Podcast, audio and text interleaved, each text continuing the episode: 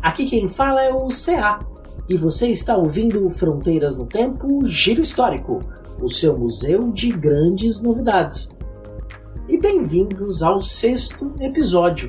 Estamos aqui mais uma semana juntos e agradeço muito a você que nos acompanha ou que nos está conhecendo agora. E o programa de hoje vai ser bem interessante. Nós vamos ter uma participação especial de um historiador muito competente chamado Felipe Barradas Correia Castro Bastos. Daqui em diante, Felipe Bastos. que vai trazer um tema muito interessante. Ele vai falar sobre a formação das fronteiras do continente africano.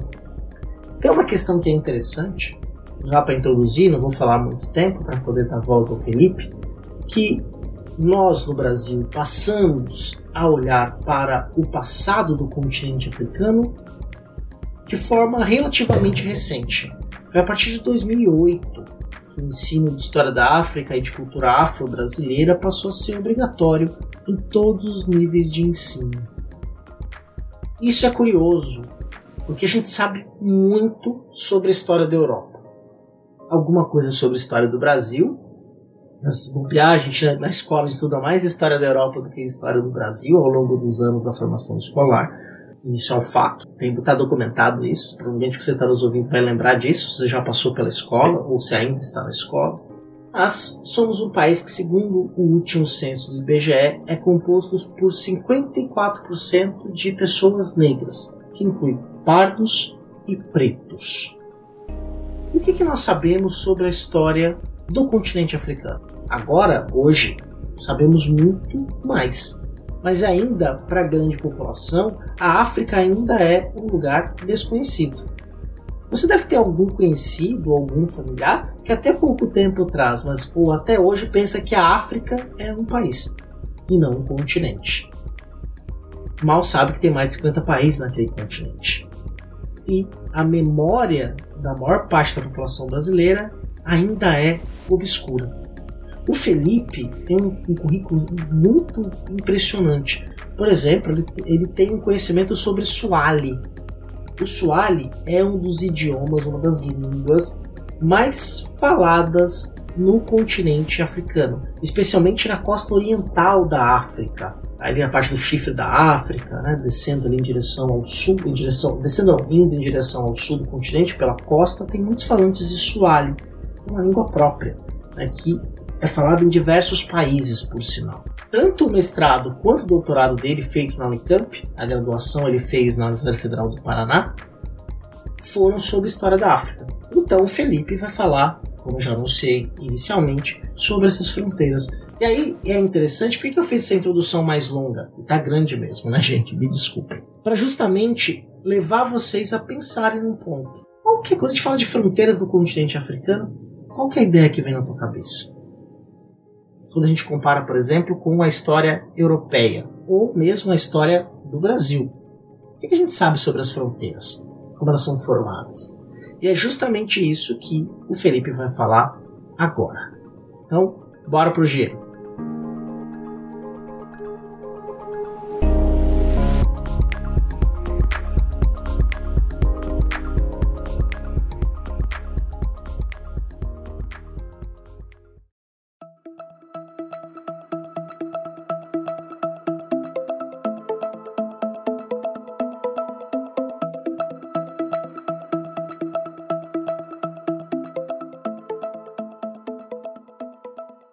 Lugar comum hoje, quando tratamos sobre é, o continente africano, em particular na abordagem sobre conflitos políticos, conflitos étnicos, etc., prevaleceriam no continente africano contemporâneo, embora seja uma, uma visão questionável, de tratar que as fronteiras no continente africano são demasiado artificiais ou que elas têm uma historicidade muito, muito efêmera e por isso que um, os conflitos estariam particularmente acirrados no continente africano em relação a outras partes do mundo essa informação ela precisa ser tratada com, assim, com muitas aspas e muitas, é, muitas ressalvas. Né? Eu particularmente discordo dessas, de, é, dessa colocação que atribui um caráter naturalizado às fronteiras geográficas políticas no resto do mundo e que elas têm um caráter é, vamos dizer assim, anômalo no continente africano por causa de uma historicidade que é curta, 50 anos, 100 anos. Né?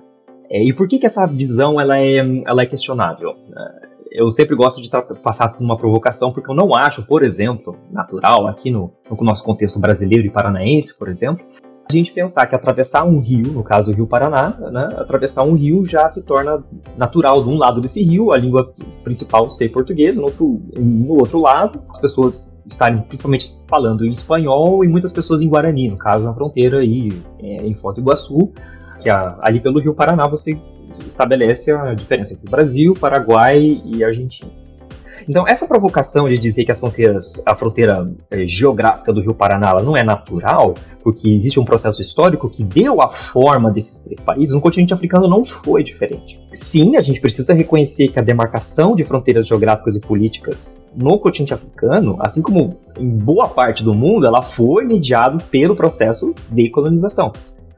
No continente africano, isso também aconteceu de maneira conjunta à delimitação de fronteiras ditas étnicas, por conta da natureza do processo de dominação colonial e a criação de impérios europeus uh, territorializados na África na virada do século XIX para o XX. É, e geralmente quando a gente trata disso, a gente sempre situa o papel da Conferência de Berlim, que aconteceu ali em, entre final de 1884, de novembro de 1884 até dezembro, uh, perdão, até fevereiro de 1885. Só que geralmente quando se trata da Conferência de Berlim, inclusive em livros didáticos, é, no ensino de história, também de geografia, como acontece aqui no Brasil, é, se apresenta um mapa já da repartição pronta do continente africano, como se na Conferência de Berlim é, os, é, os europeus se sentaram à mesa para delimitar quem teria cada fatia do bolo.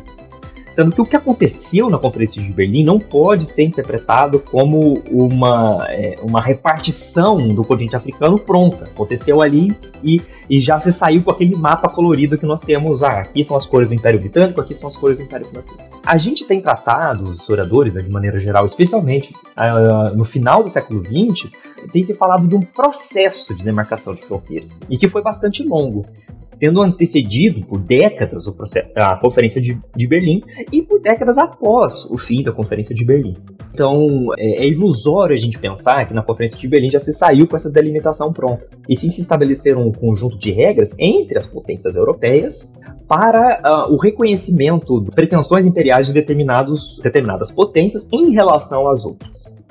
O fato de não haver africanos presentes na conferência ele é de grande relevância, sim, mas isso não quer dizer que as, as fronteiras delimitadas pelo colonialismo europeu na África tenham ocorrido completamente de maneira alheia à presença de africanos no local e da discussão e da agência política de africanos em dar forma a essas fronteiras. Havia sim uma desigualdade, assim, uma assimetria no poder dessas relações, mas um, os africanos tiveram algum grau de é, de negociação e de atuação por cima dessas fronteiras. Especialmente quando a gente situa essa longa é, historicidade.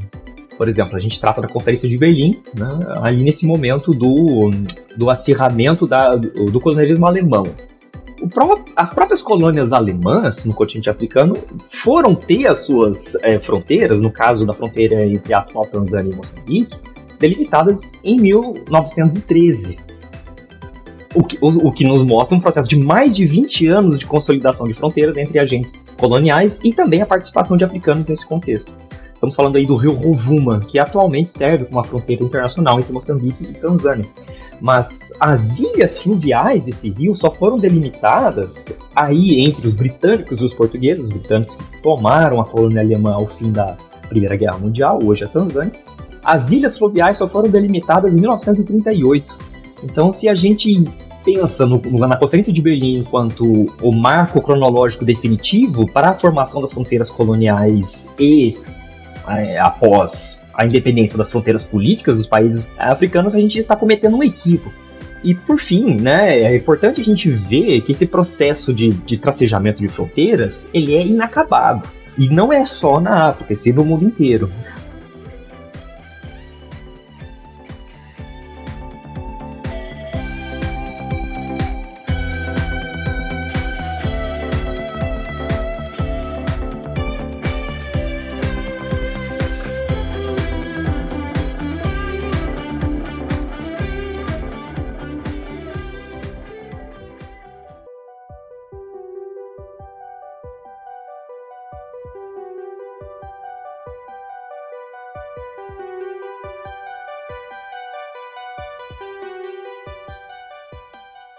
Importante é, os historiadores da África fazerem esse fazerem essa colocação para tentar desexotizar, né, criando, fazendo o perdão de um neologismo aqui, o continente africano. Se a gente olha, por exemplo, é, algumas fronteiras nos Balcãs, na, é, na Europa Oriental, até hoje a Sérvia não reconhece o Kosovo, entende como sua boa parte do território Kosovo e não reconhece, enfim, as fronteiras que foram é, balizadas aí a, em 2008 com a independência do Kosovo. De forma a gente está vendo esse conflito que está envolvendo a Guiana, a antiga Guiana Britânica, e a Venezuela com a questão de Essequibo.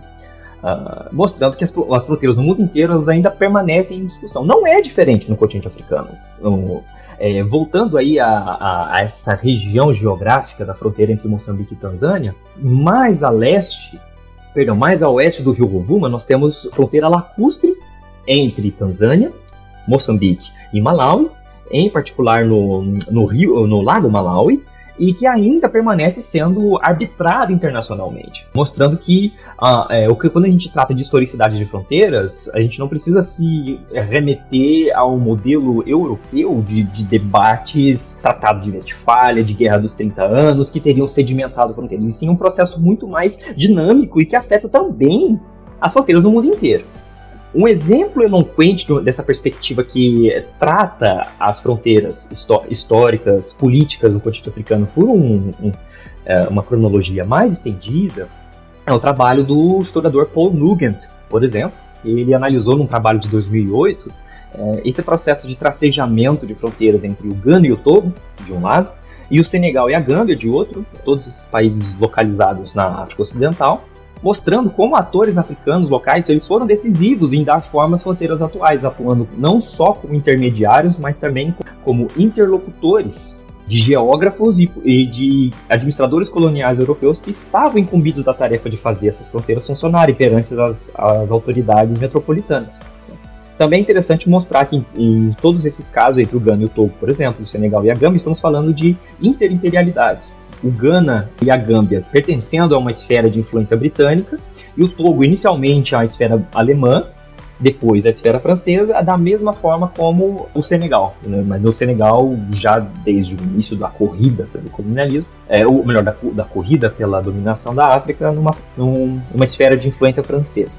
Então, por fim, um, o que eu gostaria de elencar com essa minha colocação é que a gente tem que reconhecer que as fronteiras elas são espaços historicamente constituídos no mundo inteiro não é um, um, não é uma particularidade do continente africano uma tendência de fronteiras eh, historicamente efêmeras. Isso é, é, isso é ilusório da gente discutir. Agora, a parte que se refere à manipulação conjunta das fronteiras geográficas com identidade étnicas é melhor a gente deixar para um segundo momento, por conta da complexidade do assunto da manipulação que agentes coloniais, mas também potentários africanos fizeram ao redor dessas, eh, dessas alcunhas étnicas, né, que a gente chama de processo de etnogênese no continente africano, que andou para e passo com a demarcação de fronteiras coloniais. Mas isso, melhor a gente deixar para um segundo momento.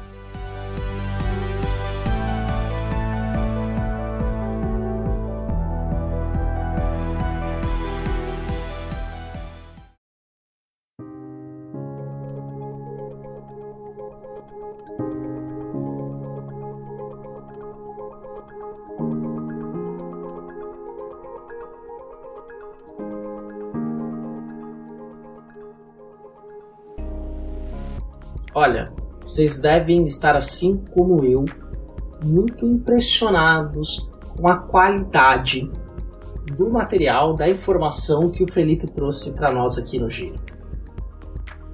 E fez pensar em muitas coisas, eu tenho certeza que também fez você pensar muito.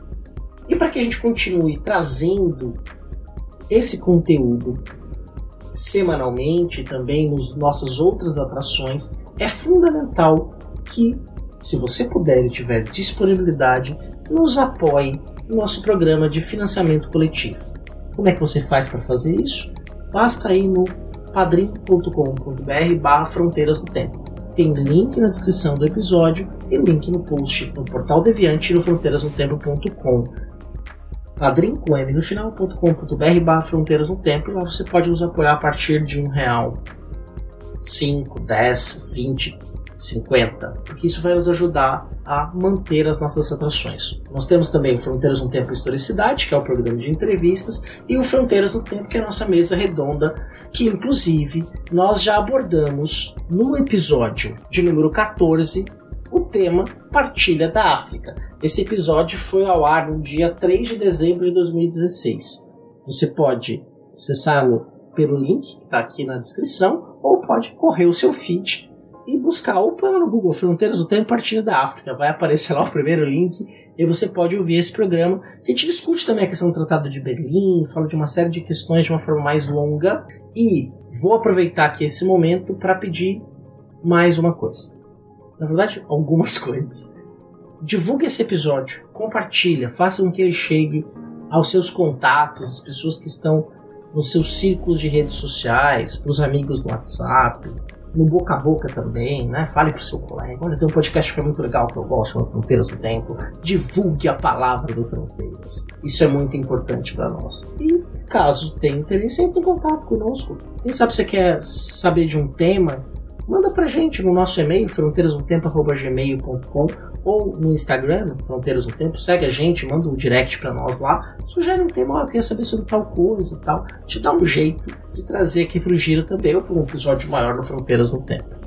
Então é isso, gente. Eu vou agradecer aqui ao Felipe. Espero que essa tenha sido a estreia do Felipe, que volte a contribuir mais vezes com a gente. Muito obrigado, Felipe, por ter aceitado o convite de participar e por abrilhantar o programa.